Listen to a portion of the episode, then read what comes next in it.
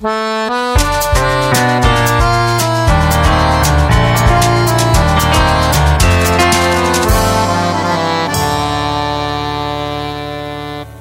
Pessoal! Estamos aqui com mais um episódio do Transmissão Direitos Humanos, que é esse podcast para pensar estratégias de luta e nutrir afetos. Apresentado por mim, que sou a Suhaile. Por mim, que sou a Raquel. E também pela Luísa. É, se você está chegando agora, esse é o primeiro episódio do Transmissão Direitos Humanos que você escuta, esse aqui é um projeto de compartilhamento de ideias sobre direitos humanos, que convida para reflexão sobre a prática ativista e também sobre novas formas de atuação nesse campo. Nesses tempos tão difíceis, a gente acha que mais do que nunca quem trabalha com direitos humanos precisa tirar um tempo para pensar sobre a própria prática e também para a gente estar tá junto. E esse compartilhamento acontece no nosso correio, que é um e-mail mensal com várias dicas de materiais para pensar sobre a prática em direitos humanos, e também aqui no podcast, onde todo mês a gente conversa com pessoas que fazem a prática em direitos humanos e têm experiências bacanas para compartilhar. Para quem nos acompanha há algum tempinho, já sabe que a primeira parte do programa ela é toda dedicada a discutir um desses textos que nós encaminhamos no correio mensal e hoje a gente vai discutir um texto do Correio número 9, no qual a gente trouxe algumas recomendações para discutir novas linguagens e metodologias para o trabalho com direitos humanos. E para nós, as mudanças de paradigma na nossa atuação em direitos humanos devem passar necessariamente pela reforma do modo como nós vemos e como incluímos o outro em nossas agendas. E por essa razão, para nós, esse programa de hoje vai ser voltado a discutir um pouco sobre empatia e alteridade quando falamos sobre direitos humanos. E o texto indicado foi o artigo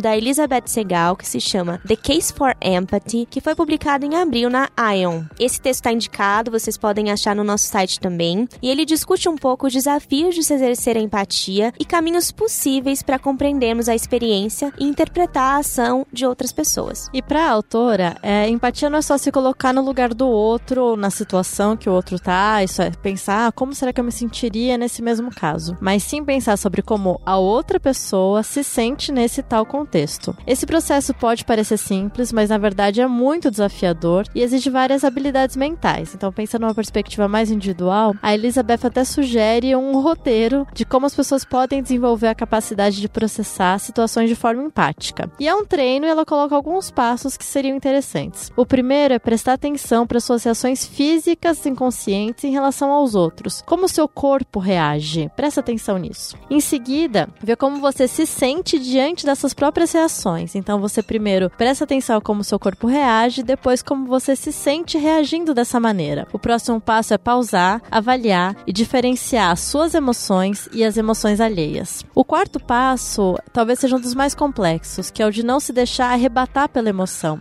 É difícil porque, de um lado, a emoção é o vetor-chave para você desenvolver essa capacidade empática, mas, por outro lado, você não pode se deixar arrebatar no sentido de que o apoio que é dado não pode ser eminentemente emocional. Em seguida, ela orienta que se deve captar o que as emoções e experiências significam para o outro. E depois vem o passo 6, que é um dos mais importantes quando a gente pensa na dimensão da atuação em direitos humanos, que é compreender o contexto social e histórico que aproximam e diferenciam a sua realidade e da outra pessoa. E por último, vem dialogar. A empatia se constrói em diálogo porque ninguém aprende completamente o sentimento alheio. Então, ainda que se sigam todas as etapas, não é possível ser autossuficiente no exercício empático. Ele necessariamente exige diálogo, exige esse contato com o outro. Nesse processo que a autora vai discutir um pouco da empatia social, né, que é essa relação, essa ferramenta importante para entender diferentes grupos, culturas e situações políticas, ela coloca que o desafio da empatia é estar aberto para ouvir o outro, conhecer aspectos históricos e seus impactos na vida do outro. E esse texto, Raquel, ele me lembrou um pouco da nossa experiência na atuação na ouvidoria comunitária da população em situação de rua e como exercitar esse ouvido absoluto é essencial para compreender a trajetória de violência que perpassa a vida das pessoas na rua e construir caminhos coletivos para dar visibilidade para essa violência. Exatamente. No nosso trabalho da ouvidoria, que eu também pensei bastante quando eu li o texto, a gente né, se colocava num, num espaço para receber denúncias e seria possível simplesmente fazer um relatório colocando todas elas, né, descrevendo. Mas primeiro, isso não era suficiente para dar toda a dimensão do que significa a violação de direitos humanos para a pessoa, ela não é meramente um fato, né? Para a gente entender qual é a dimensão da violação, isso só é possível num exercício verdadeiramente empático e num sentido social que entende naquele contexto cada uma daquelas situações pelas quais a pessoa passa a afetam, né? O que aquilo representa na vida dessa pessoa. E eu acho que aqui também chama atenção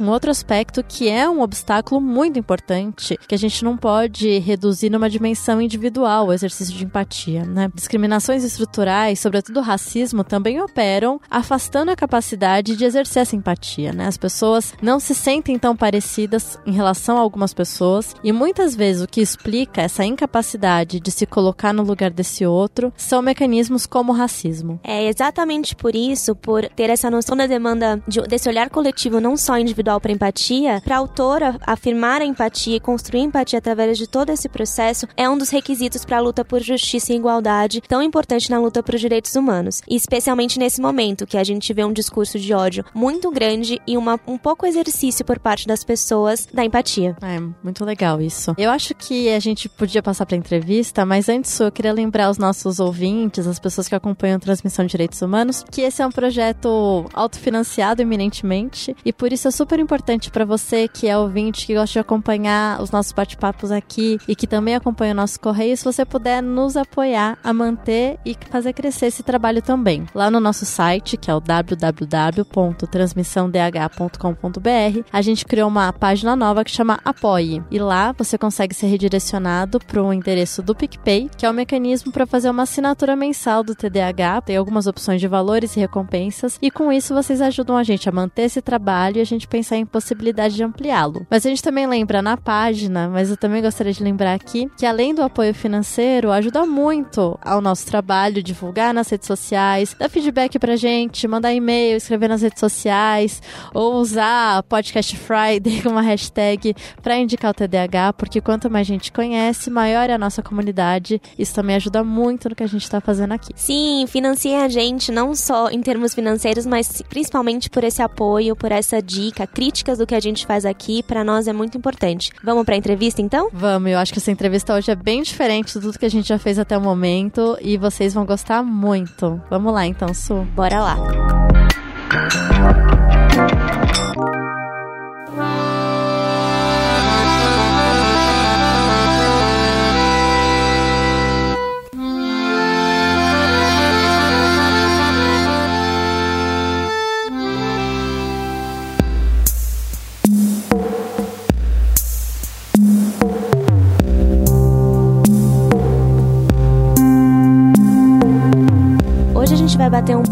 Uma pessoa muito especial, a Tempestade, que está aqui com a gente e que ela lutou pela liberdade dentro do sistema prisional quando ela foi sentenciada a cerca de 11 anos de prisão e ficou 5 anos preso no sistema prisional feminino. E hoje ela continua essa luta pela liberdade. É, obrigada, Tempestade, por estar tá aqui com a gente. Eu é que agradeço a oportunidade de expor para trazer mais para a luta as pessoas egressas. Obrigada, Tempestade, por estar tá aqui. Para a gente começar, você pode falar um pouco da sua trajetória, como que você começou, por que que você começou a lutar pelo direito das mulheres presas? E se você puder comentar também se você entende esse seu trabalho como sendo um trabalho em direitos humanos. Sim, eu acho que todo o trabalho que luta pela liberdade é dos direitos humanos. Não tem como não ser. Quando eu comecei, eu entrei para trabalhar na judiciária da cadeia. Trabalhei por três anos e quatro, cinco meses lá dentro. Foi um trabalho muito difícil, mas eu aprendi que a gente tem que ir para cima da liberdade, não importa se você tem uma sentença alta, que depois você pode ter medo de assinar alguma coisa, ter o processo parar por um ano, assinar um motim, que é cinco anos processo parado. Então isso daí dá um certo receio. Mas quando eu trabalhei na judiciária, eu entrei em 2008 dentro do, da penitenciária. Quando eu cheguei lá, é, tinha as execuções, porque lá é, uma, é um presídio de 3 mil presos, mil em cada pavilhão, 500 de cada lado, 500 do lado par, 500 do lado ímpar em cada pavilhão. Tem quatro andares e muita presa. Cada cela tem duas, mas isso não, é só multiplicar que vai dar quase mil. E eu percebi que as pessoas que vinham do interior, que eram sentenciadas, a dificuldade primeira que eu senti foi que as pessoas não vinham com o número da execução do fórum em que foram ao, a primeira audiência. Às vezes demorava de oito meses para chegar uma execução dentro daquela pessoa. E uma execução é muito importante para o preso, porque só assim ele pode trabalhar. Mas isso também não significa muito dentro da prisão, porque quase não tem trabalho. Muitos advogados, por ser um número grande, talvez reduzido o número de assistentes, eles estavam meio fragilizados e não conseguiam dar conta do número de presas. E a gente começou a ver isso muito de perto. Eu era da judiciária, eu falei, ó, oh, o que, que a gente pode fazer em relação a isso? Então eu escrevi uma carta que foi para a rua e que chegou lá, foi para doutora Carmen Lúcia, ministra hoje, e ela foi uma pessoa muito importante, embora ninguém pode nem saber disso, mas ela foi a primeira mulher a lutar para entrar a defensoria pública, fazer o mutirão dentro do sistema feminino e nessa quantidade de presas e a defensoria pública entrou lá e eu fiquei muito honrada de ter conseguido numa simples carta conseguir isso. Por quê? Porque as cartas que a gente escreve para ministros, para presidentes do, da, do sistema penitenciário, você não pode ficar contando sua vida. Você tem que ir direto ao ponto. Eu sei que muita gente aqui, talvez, que esteja preso, vai escutar isso. Então não fale da sua vida, fale da vida de todo mundo. Todos lá estavam com o mesmo estilo de problema. Todos estavam sofrendo no mesmo barco, eh, precisando de empregos. Então, isso aí ajudou por um, um ângulo a entrar a defensoria, de eu ter colocado três advogados na corregedoria e ter colocado também uma luta junto muito grande junto com a pastoral carcerária, colocamos os um advogado, assistente social, um não um, vários, né, dentro do RO da cadeia, porque infelizmente a FUNAP, quando eu pedi para eles porem provisória para as presas que entravam, eles falaram que não, que ali era penitenciária e que eles esse recurso eles não faziam. Eles só tratavam dos benefícios de RA e LC e no fim do ano punha a comutação e o indulto. Esse era o serviço deles, então eles não punham provisória. Daí a gente, com jeitinho, conseguiu colocar a pastoral carcerária dentro do RO. Eles ficaram oito meses. Nesses oito meses, olha, eu não sei o número de quantas pessoas que entraram e quantas provisórias eles colocaram. Importante saber que tudo isso que foi colocado, nenhum foi aceito. Todos eles negaram. Todas as provisórias que foram impetradas pelos advogados da pastoral, tudo, foram negados. Depois, mais tarde, que eu vim a saber aqui na rua, aliás, que só existia uma juíza que julgava a parte feminina. Ela julgava tanto do fechado como do semiaberto. E hoje em dia, graças a Deus, que é vários juízes que julgam tudo. E antigamente era muito mais difícil a gente conseguir alguma coisa, por isso eu já fui direto ao ponto, pus uma carta direto na pessoa certa. E isso daí foi o que conseguiu elevar um respeito pela judiciária carcerária. Depois disso, também também a luta muito depois que a pastoral entrou, foi uma luta muito importante quando a gente conseguiu eles tirarem os RO que chegavam de dentro do sistema penitenciário, que já que o, era, era penitenciária, para ir é, para Franco da Rocha. Então as pessoas que eram presas e não tinham audiência começaram a ir para Franco da Rocha, desativaram uma parte masculina até que enfim e colocaram as mulheres. E isso facilitou muito porque ali elas já vinham direto com a execução também. O, o, a parte de quando eles acabaram esse trabalho, nós fomos para a parte de ensino e a pastoral ajudou muito e também a negação daquela juíza ajudou muito a abrir o DIPO, que daí eles conseguimos, em vez de ficar direto preso, teve essa, essa vamos dizer, essa alavanca, né? Já que era tanto não, não, não, não, tinha que mudar isso. Então foi aberto o DIPO. E depois que abriu o DIPO e elas foram para lá e teve muitas dessas outras lutas que fizemos. Teve várias lutas uh, internas que todo mundo que estiver me escutando, que é preso ou que já foi, sabe. Comida, papapá, é, remedicação, médico. Não é porque o doutor Drauzio Varela é o médico oficial que a gente tinha um, um, um atendimento, porque era muito difícil um atendimento médico. E com ele era uma vez por mês, algumas presas que já estavam assim, tipo câncer, uma coisa mais, umas doenças mais assim atingidas, né? Então ele abria uma vez por mês pelo pavilhão para dar o atendimento para essas presas que faziam quimioterapia, tipo assim. É, é um negócio meio estranho falar, né? Ele é um cara muito lutador, conta muito da cadeia e tal, mas é muito falho dentro da cadeia em relação aos médicos, enfermeiros e, e remédios, né? Porque todas as purezas que estão lá, muito não tem o remédio, por exemplo, insumos para detectar o negócio da, da diabetes. Então, quando não tem, não tem os insumos, é a família que compra e manda. Não tem a bombinha lá porque ela sofre de asma, é a família que compra e manda. Se precisa de um outro tipo de remédio um pouquinho melhor, tal, tal, tal, tal, elas compram na rua para mandar para dentro da cadeia. Quando um sistema é fechado, é mais fácil de entrar isso, porque quando é o semiaberto, é muito pior, muito mais difícil de entrar, a barragem é muito diferente. É interessante, Tempestade, você falar isso, porque eu acho mesmo que algumas pessoas podem imaginar que o Dr. Drauzio atende em prisão, então por isso tem bons médicos, né? E não é bem assim. Acho que quem não conhece tanto sobre justiça criminal, né, que também pode ouvindo, pode estar ouvindo, talvez tenha dificuldade de entender algumas coisas que a Tempestade falou, mas dá pra ver como tudo é muito técnico também, né? Tudo é muito difícil, como é claro como precisa de muito acesso à justiça para você conseguir entender o próprio processo. E às vezes, mesmo quando você sabe muito, o fato de ter sido uma única juíza que cuidava de tudo tornava impossível, né, ter um resultado diferente. Mas fica claro como é essa é uma luta que tem que ser feita com muito conhecimento e que se as pessoas que vivem isso não fazem, não tem jeito de ter acesso a nada, né? Nem a bombinha já tá garantida, a própria família tem que ir atrás.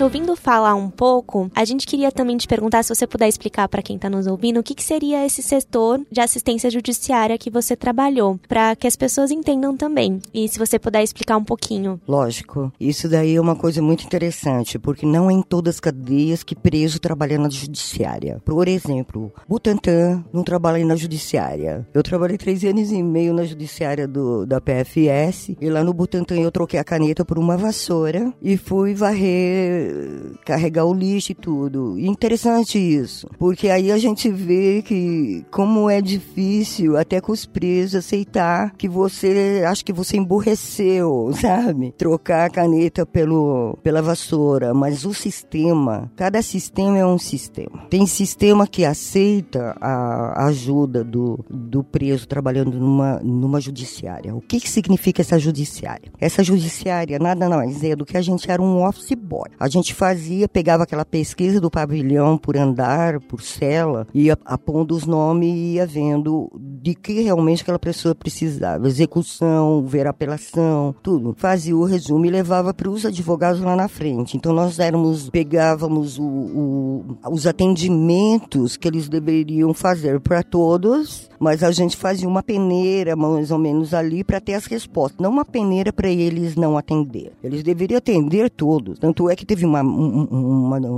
uma parte de uma discussão muito grande que eles não atendiam as pessoas. E nada como também a gente estar tá ali no, na, na judiciária e ter aquele poder de fazer eles trabalharem. Então, eu não montava nenhum semiaberto na caneta. Nenhum. Por quê? Porque eu não ia pra rua pra protocolar. O que, que adiantava eu ir perder meu tempo de montar alguma coisa se não, não protocolava? Então não tinha valor nenhum. Eles que teriam que ter os assistentes deles para protocolar, porque eles eram advogados. Eles batiam o carimbo do nome B deles no, em cima de um benefício e eles que despachavam. Então já tive muita discussão lá dentro que achavam que eu devia fazer o exame aberto. Eu falei, ó, se eu fosse pra rua eu até fazia de todo mundo, mas eu não ia. Então o preso, às vezes, ele pensa que tá tudo perdido, mas não tá. Veja bem, mesmo numa cadeia sem judiciária, eu também trabalhava. Por quê? No, no semiaberto eu não trabalhava judiciário, mas eu continuava escrevendo as cartas para a judiciária, para os advogados da FUNAP olhar o processo daquelas presas. E Tempestade, quem trabalha na judiciária que nem você trabalhou, você sente que estava mais sujeito às pessoas perseguindo, ameaçando? É uma posição mais difícil de trabalhar? Olha, é, é difícil, a cadeia, tudo é difícil. Você trabalhar na cozinha é difícil, você trabalha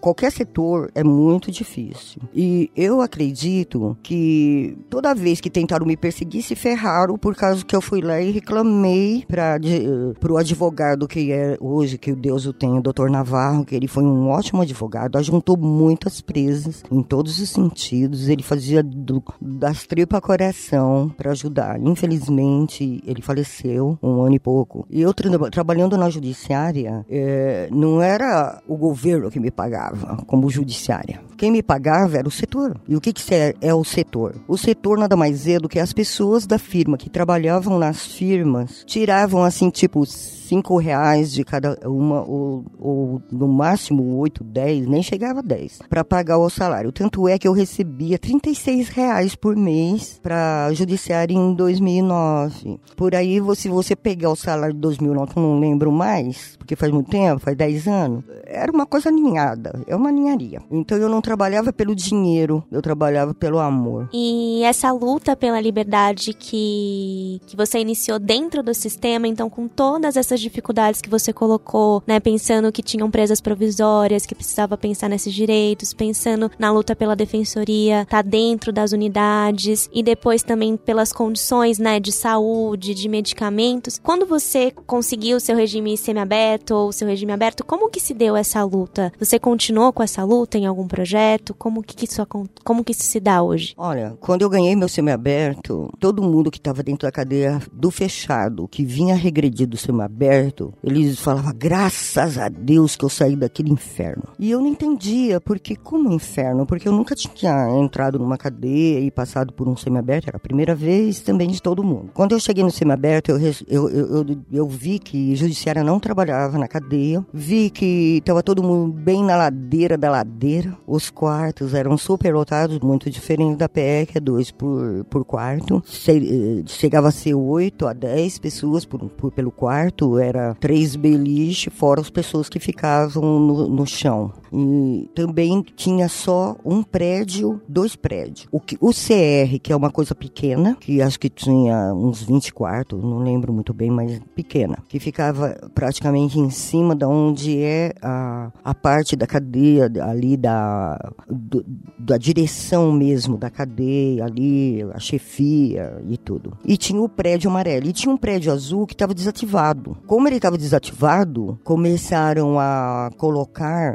é, presos né, do semiaberto para trabalhar lá dentro. E como a gente tá lá dentro e não saía ainda para trabalhar nem na rua, no dia que eu saí que eu olhei tinha uma placa lá escrito que estava não sei quantos milhões, bilhões para consertar o prédio azul. Daí interessante porque eu via que era só preso do semiaberto o homem que trabalhava lá. Como que pode faturar um negócio tão grande com os presos do Butantan, sendo que todos os presos, inclusive de do fechado como do semiaberto, as firmas não trabalhavam. Eles não dão os direitos adquiridos numa firma aqui fora. A gente ganhava menos que o salário mínimo. Os direitos do, do preso não é recolhido INSS, NPS, nada disso aí era recolhido. Eu fiquei cinco anos no sistema, três e meio lá e quase dois no, no semiaberto. Eu posso dizer que quando saí de lá, o pecúlio que eles falam que eles vão tirando dos seus dinheiro dos 30 e pouco, do, a, quando eu saí do negócio, tava eu, eu, ganhava 150 reais, vai. Eles tiravam uns 15 reais por mês, que seja. Esse dinheiro ao todo, depois de todo esse tempo, deu 450 reais. É uma coisa cômica. Quer dizer, se eu trabalhasse registrada, eu teria pelo menos o direito de um auxílio reclusão na saída. Sei lá, ficasse dois, três meses recebendo esse auxílio, já ia me adiantar pra caramba. Por quê? Porque imagina a pessoa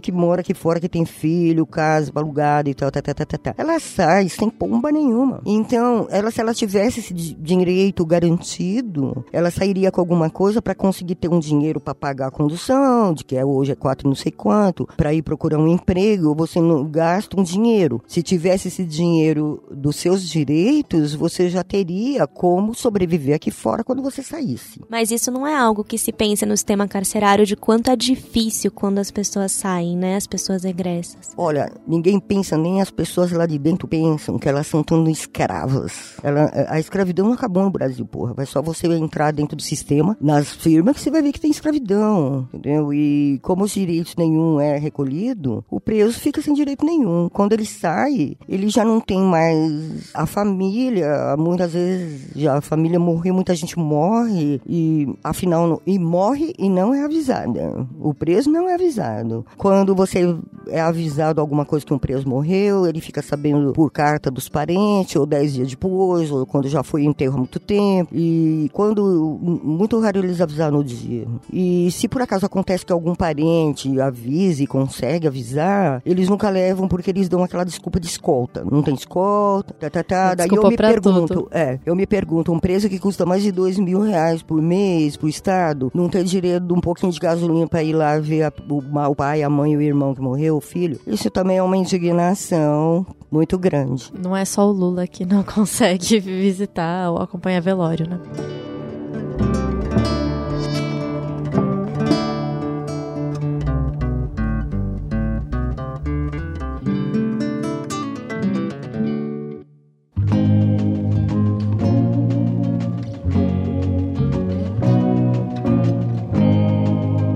É, Tempestade, você falou de já várias questões né, que as pessoas têm demanda dentro do presídio de saúde, dos medicamentos, de trabalho, enfim, um monte de coisa. Você sente diferença entre a época que você estava lá dentro no fechado e hoje em dia, das demandas que as pessoas têm? Você viu alguma coisa que melhorou, que piorou? Como é que você avalia a situação? Bom, falando judicialmente, eu acho que melhorou porque de uma, de uma juíza para um monte de juiz hoje que, que revê os assuntos, eu acho assim que nós damos um passo gigante. Tudo isso foi feito depois do mutirão de dentro da cadeia. Eu sou a favor que tenha um mutirão, pelo menos cada seis meses, dentro fechado de cada um. É, mesmo que ponha um só advogado dentro do sistema, eu sei lá se aquele advogado que pôr também, se é um cara incorrompível ou não, porque o interesse todo do sistema em questão de aumentar a firma ou diminuir firma, ou recolher ou deixar de recolher, eu não sei, eu não posso, assim, o brasileiro ele pensa, mas ele não consegue provar aquilo. Então eu não posso falar assim que todo sistema do fechado ganha dinheiro por baixo do pano daquela firma que tá lá, entendeu? Mas é bem provavelmente porque qual é o interesse que teria um ser humano de colocar uma firma para outros seres humanos escravizar outros seres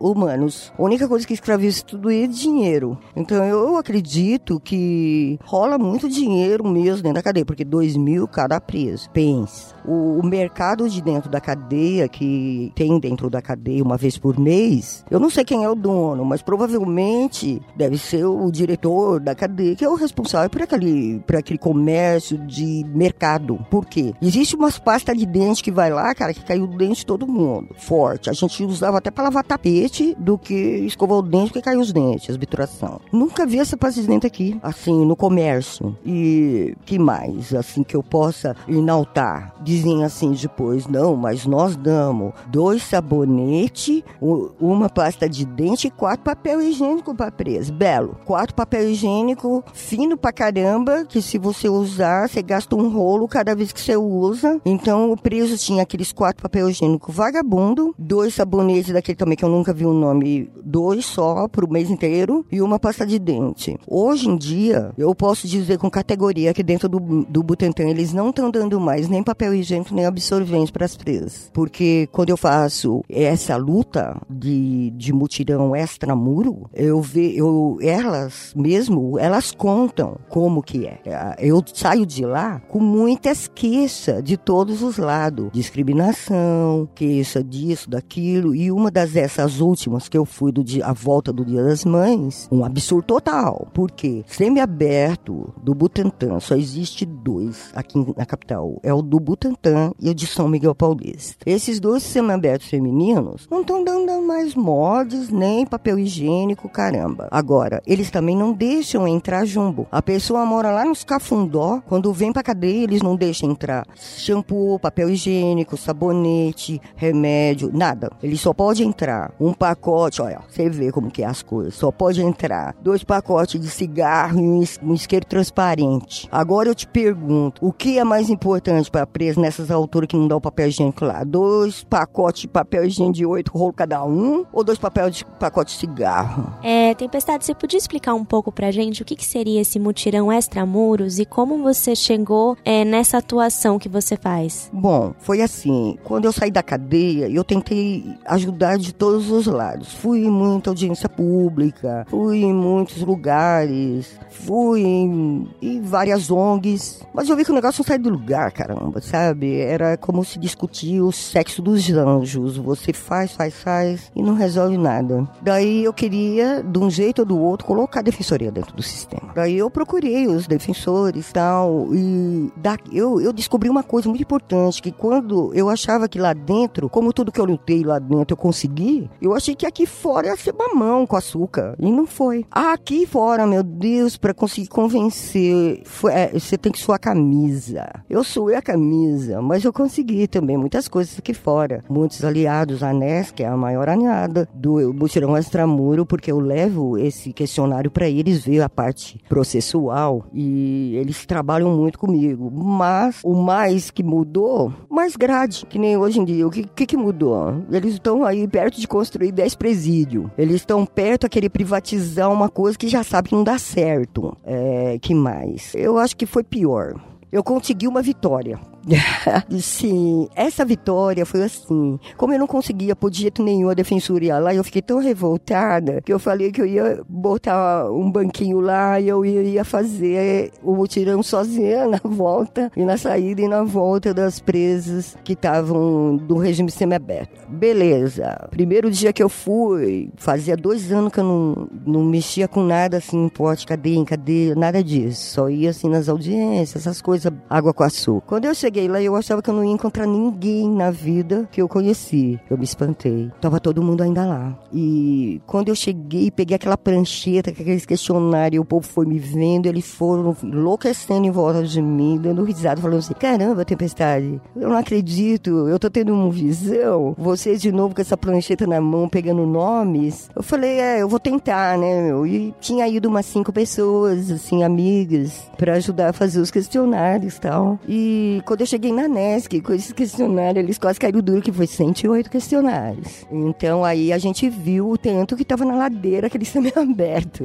né? E foi assim que começou, desse jeito, do zero. E os aliados foram chegando assim, mas lógico. É, hoje em dia, se eu te contar que eu faço sozinha aquilo, porque todo mundo trabalha, e os meus amigos, quando eu era vida louca, eu só consegui, eu conhecia só vagabundo, não fazia outras coisas. Hoje em dia eu só conheço trabalhador, gente. Trabalhador trabalhador trabalha quando é a saída temporária e na volta cai bem numa segunda-feira, todo mundo trabalha e o povo trabalhando e eu vi que eu tava ficando sozinha, sozinha. Mas também não me sinto muito mal fazendo isso sozinha. Por quê? Porque era um troço que eu já fazia dentro da cadeia sozinha para pegar nome. Então isso aí poderia pegar mais. Agora eu tô convencendo o povo que tá saindo, que mora em São Paulo, aí me ajudar a fazer os questionários. Eu falei, ó, se vocês vão ganhar o negócio, vocês têm que vir aqui dar uma força. Mas sem pensar, você saiu, né? Você podia estar tá fazendo outra coisa, você podia estar, tá, né, cuidando da sua vida, não querer mais pensar em nada de prisão. O que que te faz querer continuar com isso, fazer sozinho esses questionários e bater na porta da defensoria com tudo isso? Ai, eu acho que é a liberdade, cara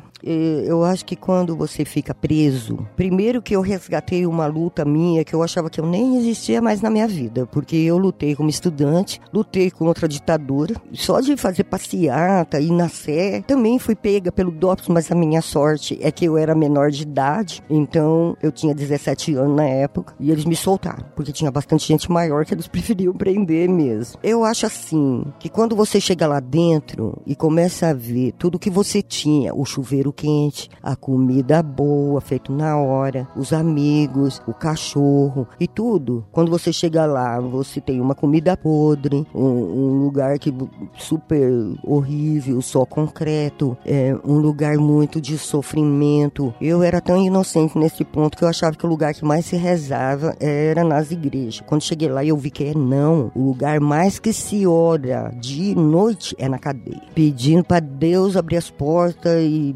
muito. É muito importante a abertura de ONGs, igrejas, que vão nos sábados dar um apoio de religião, porque não interessa se você é evangélico, se você é espírita, se você é católico, a oração é só para um, para Deus. Então, eh, eu nesse ponto, dentro do sistema do fechado, entrava todas as religiões. Fui lá pro semi-aberto, tá, tá, tá, tá. Cheguei lá, só universal. Não tinha outras igrejas. Debati pra caramba, mas não podia debater muito dentro do semi-aberto, porque eles iam louco pra te mandar regredido. E eu queria sentir o semi-aberto até o fim. Tanto é que eu tive nove saídas temporárias. E voltava, e voltava. Não vou te dizer que não me deu várias vezes vontade de não voltar. Muitas, todas as vezes. Você põe o pé na rua, meu, tinha carro aqui que eu não tinha nem visto. Fiquei três anos lá dentro quando eu saí. Carros maravilhosos, populações lindas, cachorro na rua andando, sol, sol no rosto, vento. Então isso daí é que faz pensar. E eu vi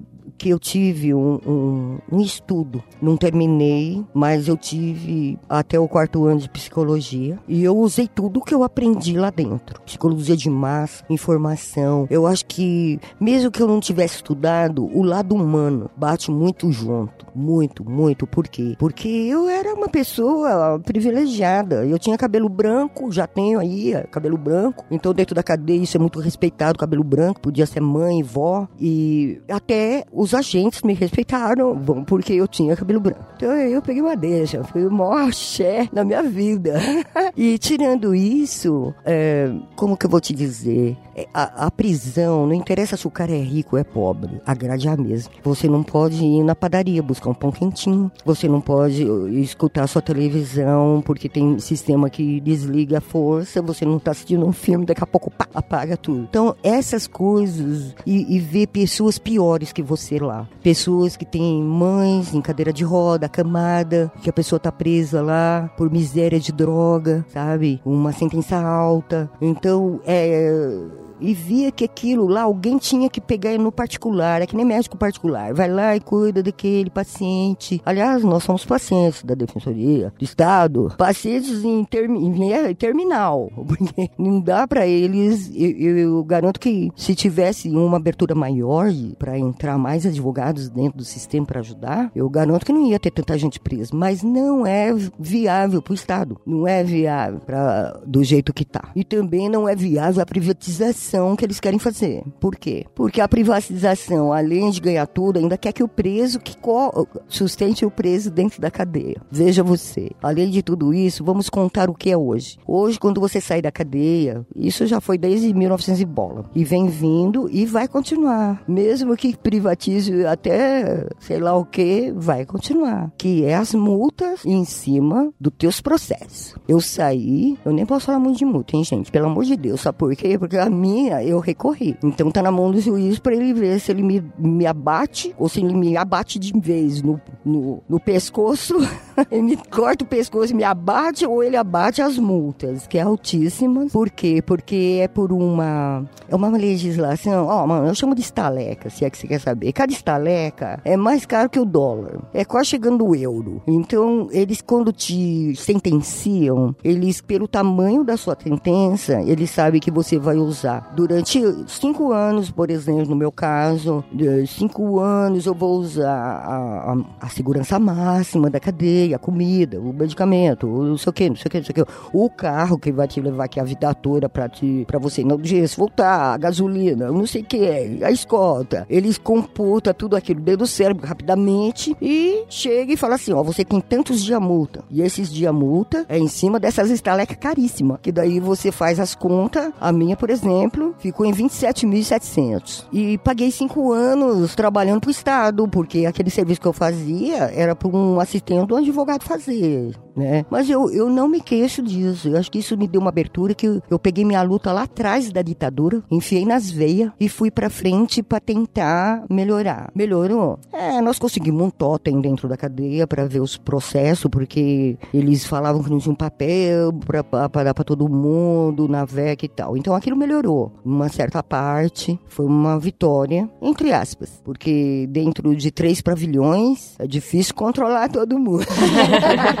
Teve alguém que às vezes conseguia eh, segurar a máquina para ela, só o pavilhão dela. E não, mas isso é normal, né? É a mesma coisa que botar uma garrafa de pinga num monte de bêbado. Não vai querer e vai ser isso. E, mas foi, teve, teve muitas, muitas, é, como diz, vitórias, muitas vitórias. A mulher do governador, ela conseguiu ir embora, daí eu fiquei com aquela cara de interrogação. Eu falei, como que a mulher conseguiu ir embora? Isso já existia? Essa lei já existia? E eu que não sabia dessa lei. Se eu soubesse dessa lei, eu já tinha posto para todo mundo lá no fechado. Porque o que mais me dá uma indignação, as pessoas que estão dentro do semiaberto geralmente já passaram uma cota dentro do fechado. Elas passam às vezes 4, 5 anos no fechado ou mais para chegar no semiaberto. E por que essa lei não pode se estender para pessoas que têm filho até 12 no regime semiaberto? Então ali eu comecei, ali eu comecei a encher o saco de todo mundo, fui para tudo quanto é canto, e pus dentro da,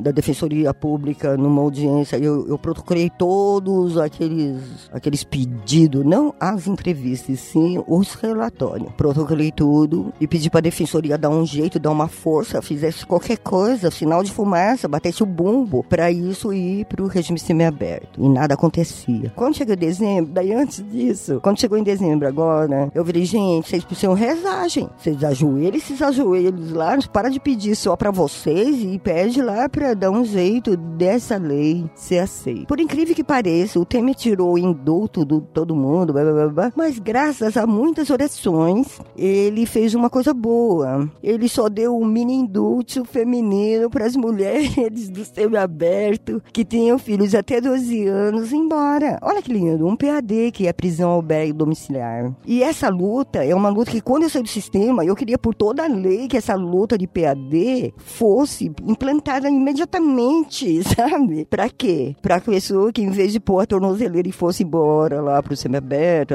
pusesse a tornozeleira e fosse dormir lá no forró de casa, para ter contato com os filhos, com as pessoas. E eles falaram tudo que é loucura, porque muitos defensores são contra tornozeleiras. E eu tenho uma pergunta muito simples para eles. Você já foi preso? Não. Ah, então é por isso que é contra. Porque se você pegar qualquer preso, você vai ser. Todo preso vai ser a favor de sair, nem que for com uma tornozeleira como tiara na testa. E, e inclusive, nesse questionário que eu faço, eu tenho esse tipo de pergunta. Você ia embora de tornozeleira? Falou, cara, na saidinha nós estamos de tornozeleira. Era só deixar nós lá, a gente ficar de boa, entendeu? É, um, é uma lei muito insegura, mas também dá pra pôr uma vírgula no decreto. Dá pra pôr uma vírgula e falar, ó, isso daí serve para. Tá, que nessa, esse decreto do Temer. Pra mim, eu tenho que pôr uma vírgula ali colocar o quê? Esse decreto serve também para as mulheres do fechado que têm crianças em deficiências e mães em estado de cadeira de roda ou acamada. Sim, eu tô nessa luta agora. Eu nem comecei ela ainda direito. Eu tô assim, gatinhando nela para ver se consegue fazer isso, pôr uma vírgula naquele decreto para aumentar,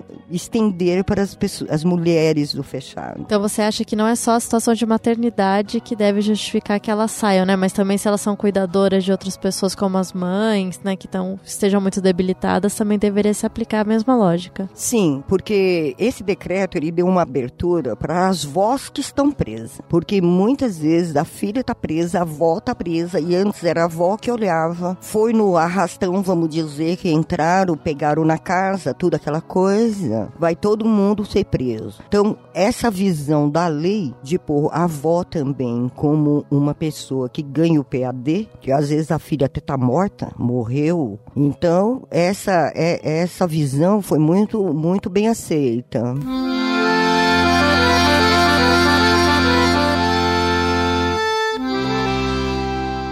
E Tempestade, fala uma coisa pra gente. Você lutou muito para que tivesse os multirões, lutou muito pela presença da defensoria, sempre foi lá, levou seus questionários. Mas a gente sabe que advogado defensor não é tudo igual, né? Então você pode contar pra gente, assim, é que que eram boas atuações que você via de defensores, de advogados, você, quando você sente a presença deles mesmo na prisão? O que, que é um bom trabalho de alguém que é defensor ou é advogado e trabalha com direitos das pessoas presas? Olha, eu, tem umas pessoas boas, eu não vou dizer que não. Quando a gente tá na vida louca, você tem ódio do juiz, que acha que o juiz é que prende, que ódio desse juiz, que ódio. Quando você vai trabalhar numa judiciária, você começa a ficar com ódio dos defensores. E você vê que a culpa não é só do juiz, né? pode ser um juiz linha dura, mas se você souber expor, ele vai chegar no bom senso. Porque, não, apesar que uns nem você escrevendo com dedos de ouro, mas independente das togas, é, tem a parte humana, é, que é um exemplo assim bom que eu nunca trabalhei nesse lado, mas eu tô indignada com o lado, então eu acho que eu vou abraçar esse lado junto também, que é dos adolescentes que são pegos. Tem a primeira vez que eles vão, ó, a segunda, a terceira, a quarta, não, vai, vamos pôr. Não importa,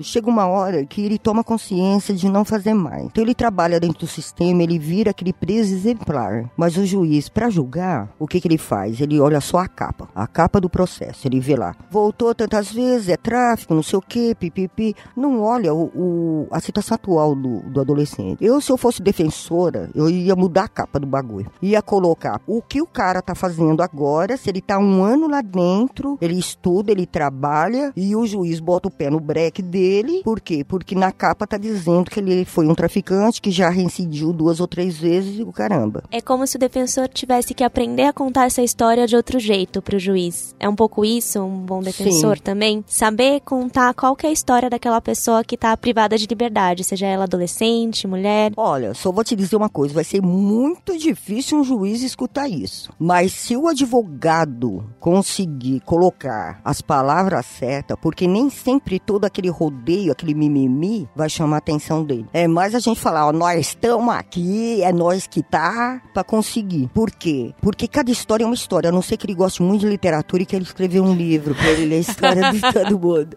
Entendeu? Não vai dar certo isso. Eu acho que o advogado, ele tem que olhar o processo como se fosse o dele. Porque é assim que eu consegui me mover. Eu não sou advogada, não estudei advocacia, não sabia nem o que era uma VEC, sabe? E uma coisa muito importante foi a entrada do IBCCRIM dentro do sistema. Naquela época podia. IBCCRIM, o ITTC, o ITTC, Instituto Terra, Trabalho e Cidadania, ensinava os direitos e os direitos do preso. Depois teve o IBCCRIM, que é Instituto Brasileiro de Criminalização, tal, tal, tal. Eles fizeram três meses um curso, uh, acho que foi pós-graduação da cadeia, assim, pra gente entender como que um processo, ele anda. Ele, ele anda, ele tem tantos dias para você fazer uma defesa de apelação, é 10 dias. Depois você já não pode pôr mais nada porque aquele trem partiu. Isso daí é uma coisa interessante eu te dizer, por quê? Porque como eu trabalhava na judiciária da cadeia, chegou uma menina e falou, desesperada, chorando, falando assim pra mim, ela tinha advogado particular, falou assim pra mim, olha caramba, uh, o advogado descobriu que a minha, o julgamento vai ser agora e ele quer que meu pai dê dinheiro para ele, para ele ir até Brasília colocar um papel. Eu falei, pelo amor de Deus, eu vou te trazer o papel da destituição dessa desgraça desse advogado. Ele quer fazer você se aterrar. Teu pai pedir dinheiro porque ele era aposentado para conseguir ele ir em Brasília. Desde quando mudou alguma coisa no teu, na tua visão, no começo, no primeiro processo, na audiência tua, vamos supor, tá acusando você o que que matou, vamos supor. Daí aparece uma pessoa que matou. Daí sim, esse advogado tem força de ir até lá e brecar tudo e pôr aquele papel pessoalmente. Tirou isso, gato. Você pode esquecer, é só 10 dias. Isso aí é quase quase quase de advogado particular. Então existe muito isso na cadeia, porque as pessoas, a maioria, não tem estudo. Você falou um pouco então quanto é importante esse trabalho de, né, educação em relação a direitos, de discutir direitos, de ouvir as pessoas.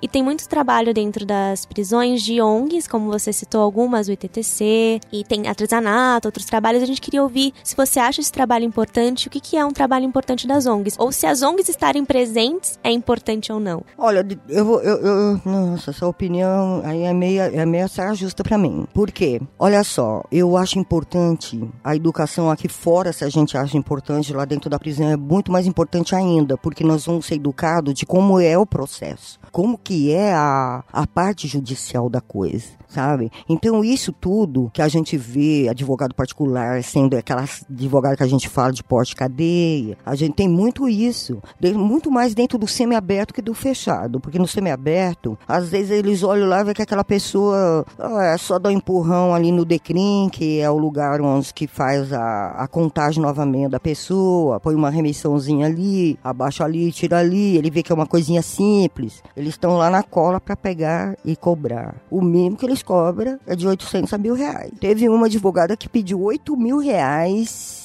para montar o semiaberto numa presa que estava lá. Isso eu posso dizer porque a, a, a irmã dela tá, tá hospedando minha casa, então é a verdade mesmo que aconteceu. É muito dinheiro. E eu acho que a visão de cada um tem que olhar com olhos sem dinheiro. Porque olha só, eu conheço psicólogos maravilhosos, mas ele tem aonde o escritório dele? Na Paulista, no Morumbi, não sei aonde. Vê se eles estão dentro da cadeia. Eles lutaram pela profissão deles? Não. Advogado, quando sai da cadeia, eles lutam luta pela profissão deles? Não. Então, eh, eu sou da seguinte opinião: de todas as universidades, o último ano de qualquer curso deveria ser feito acima de uma parte social. Você tinha que fazer aquele ano de social, porque senão você não ganhava o seu canudo. Entendeu? Assim você ia conseguir fazer, por exemplo, esses advogados entrar no sistema para saber o que é uma cadeia, porque eles nunca entraram dentro do sistema. Ia ter convivência direta com os presos. Isso ia ser importante, porque aqui fora, todo lugar que qualquer pessoa vai procurar um emprego, eles falam, ah, eu quero com experiência. Que experiência aquele advogado tem se não tiver que, o último ano dele entrando dentro da cadeia? Aí ele vai ter. Um psicólogo, por exemplo. Dentro da cadeia, psicólogo, todo mundo foge psicólogo, que acha que psicólogo é só criminalista, para fazer o exame criminológico. Por que que eles não lutaram? O último ano, fazer um trabalho psicológico. Oh, tem preço pra caramba pra sentar lá e fazer, cada um por si. Um psicólogo, cada pessoa, conta a sua história, entendeu? Então, eu, eu, eu sou dessa opinião. Enquanto não mudar lá a, a, lei para uma parte social aqui fora, enquanto isso a gente lá dentro pode talvez mudar a educação processual. Não chegar lá e querer ensinar preso a virar anjo. É fazer esse estudo, que é uma vez por semana que você vai, eles vão, os defensores vai e explica para vocês como que anda um processo. Um... Olha, eu vou ser franca para você. Eu nunca vi um preso comum chegar no STF lá em cima. Nunca, nunca vi. Eu tenho uma de lei que tem já anos luz e eu só fiquei sabendo agora. Por exemplo, a pronúncia de não na essência, que a pessoa só é considerada culpada só em trânsito julgado. Agora eu te falo, você anda na cadeia toda. Por acaso tem algum que foi negado isso lá dentro, lá em cima? Não, nem, nem sai do lugar. Que nem os advogados, ele é que é a mesma coisa você ser médico, tem um monte de medicamento, só que você não aplica nenhum, você só dá de pirona pro cara. É lógico que ele vai piorar, ele vai morrer, ele vai demorar para se curar. E, e eu acredito na do trabalho de achar que o, o preso, para ele reclamar, ele tem que reclamar coletivamente. Mas o advogado, ele tem que olhar a coisa individual, sabe? Ele ia falar, ah, mas tem muita gente presa, pá. Sabe? Eu, eu fico indignado com essas coisas, sabe? Eu fico de verdade. Tempestade, ouvindo você falar, fica muita sensação, né, de que um problema grave é a incapacidade das pessoas se colocarem de verdade no lugar do outro, né? Você falou que, tipo, o advogado, o defensor tem que trabalhar naquele processo como se fosse o processo dele, né? E a gente vê que esse realmente assim é um problema social que impacta muito na luta por direitos, né? As pessoas não conseguirem se colocar no lugar do outro ou fazerem questão inclusive de se afastar e negar esse outro. Isso aparece muito nesses discursos de bandido bom é bandido morto, né? Direitos humanos para humanos direitos. E a gente vê que no momento político que a gente está vivendo, isso parece cada vez mais intenso. As pessoas querem penas mais altas, querem piorar muito a justiça criminal. Como que você encara isso? Assim, o que, que você está pensando agora como maneiras de convencer as pessoas do absurdo que esse tipo de fala como bandido bom, bandido morto, ou direitos humanos para humanos direitos? Bom, eu tenho muito para dizer isso. Assim, eh, porque eu acho que, eh, como eu, eu sou uma pessoa de 68 anos, eu já passei por muita coisa na minha vida. E eu acho que a pior coisa que eu vi foi o massacre, vamos dizer assim, das identidades das pessoas, da, da falta do outro olhar para o outro. E isso daí é, é difícil, mas Mas se o advogado que pega um processo lá, ele fica só naquele papel, ele vai ter uma visão. Quando ele senta com o preso e conversa com ele, escuta, vem cá, me conta agora como que você foi preso mesmo. Você tava com o negócio, tá? Como se fosse um padre, sabe? Ali você vai ver que a maioria das mulheres se ferraram. Por quê? Porque os maridos delas, por exemplo, eram do crime, elas simplesmente eram donas de casa, cuidava do filho, lá, lá, lá, lá. Infelizmente, o cara às vezes colocou uma droga lá dentro da casa para guardar. Essa pessoa foi presa. Os filhos ficaram nos, do, do Deus dará. Daí você vai me dizer, a azar dela, cara. Quem mandou ela ficar com bandido? Você acha mesmo que a azar é dela? Eu acho que o azar é que a sociedade vai ter mais uma mulher presa que poderia ficar na rua, que agora pode, né? Se o filho dela for menos de 12. Mas assim, num todo, esse olhar é muito difícil de ver, porque todo mundo que sai de uma faculdade, que pagou aquela faculdade milhões e brilhões, ficou sem estudar, sem, sem dormir, sem embalada, estudando, ela vai querer recuperar esse dinheiro. Então já sai com aquela coisa encravada na mente do dinheiro. Então ela vai querer ganhar. É muito difícil você ver defensor olhando por um todo, ou por um, aliás, por um individual. Muito difícil. Foi difícil de eu convencer a Nessa a trabalhar comigo?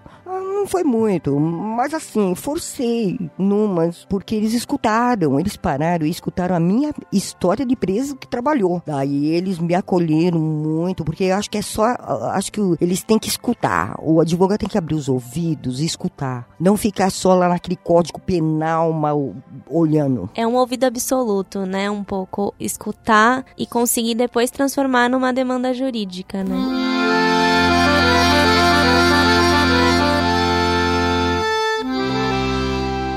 Tempestade, a gente está caminhando agora para o final do programa. É, já agradeço antecipadamente por tudo que você falou. Eu quero muito que as pessoas escutem esse, esse episódio, pensem bastante sobre ele. E a gente faz uma pergunta para todo mundo que, que vem aqui nos encontrar e conversar, porque o trabalho com direitos humanos ele é muita, muitas vezes desacreditado, porque é difícil, as vitórias às vezes são né, pontuais. E a gente queria saber duas coisas então. O que, que te estimula a continuar lutando? E se você faz alguma coisa coisa para se cuidar, para cuidar de si, porque é difícil lidar com temas tão pesados como o cárcere, né? Então são essas duas perguntas que a gente queria fazer. Bom, vou começar pelo cárcere. é que quando a gente é preso, cara, não interessa o que você fez. Quando a grade bate e você vê que você perdeu sua liberdade, é uma coisa muito doída. Mano, você perdeu de ver o mundo. Né? Então, eu acho que isso aí ele entra dentro da pessoa, de qualquer preso. Você sabe que eu encontro presos hoje em dia que quando me encontra, eles ficam muito felizes eu acabo arrastando eles num jeito do outro para ir numa audiência, num negócio, no outro. Mas eles têm medo. O, o próprio preso lá dentro, ele tem um certo medo de atuar, sabe? Além desse lado de atuar, eles têm medo porque das, do negócio do processo parar, quando ele sai, eles não querem nem escutar falar de cadeia. Eu brinco dizendo que eu sou uma cabeça de bacalhau. Todo mundo sabe que existe, mas nunca vê. E eu já fui em vários lugares que poderia estar lotado de egresso ali fazendo alguma coisa pelos que ficaram lá para trás e não vão. Não, não tem como. É muito difícil o egresso até para passar na frente do presídio. Ele muda de caminho. E o que me move isso, também eu quero ganhar um pedacinho de coisa boa, né, meu? Eu tenho que fazer alguma coisa para alguém, coisa boa porque a gente que é da vida louca, não que, que eu fiz coisas trágicas, mas a gente tem aquela coisa muito dentro da gente de dizer, pô, mas não precisava ter entrado nisso. Caramba, se naquele dia, naquela hora, eu não estivesse lá naquele local, eu não estaria aqui. Isso daí, às vezes, vai calando no fundo na pessoa. E quando ela sai, você desespera. É, você tem vontade de ajudar, mas você não sabe como. Talvez, quem sabe, eu falando agora aqui, alguns egressos me escutem e se aproximam. Oh, tem tanta ONG, qualquer uma delas que você. Porque olha só, eu sou assim. Eu pertenço a todo mundo, mas não pertenço a ninguém. Eu ando em todas as ONGs, mas assim, não, não é só em uma que eu atuo. Então eu acho importante ter essa coisa de você olhar. Ontem existe ONGs e ONGs. A pergunta que você me fez das ONGs. Eu acho que tem ONGs que é muito mascaradas, como tem ONGs muito humildes que fazem muito mais e poderiam ter mais ajuda ajudas. E essa parte de artesanato, essas coisas, eu acho muito importante. Não tem uma linha direta para fazer assim a coisa virar realmente. Só vira depois que a pessoa sai e se acumula nessa ONG que talvez vai vender o trabalho delas. Mas lá de dentro deveria vir um trabalho de dentro para fora. Tempestade, mais uma vez obrigada por ter aceitado o convite. Agora a gente encaminha para o final e agradece a todos e a todas que estão nos ouvindo e pedimos para que vocês continuem compartilhando suas ideias sobre direitos humanos com a gente nas nossas redes sociais, no Facebook, Instagram e também no nosso site, que é www.transmissãodh.com.br. Compartilhem esse programa que ficou muito legal e muito especial. E é isso, a gente vai estar de volta mês que vem com outro programa. Tchau, tchau e até a próxima. Tchau, tchau, pessoal. Obrigada. E para quem quiser contribuir com transmissão, vocês também podem contribuir pelo nosso site www.transmissãodh.com.br. Tchau.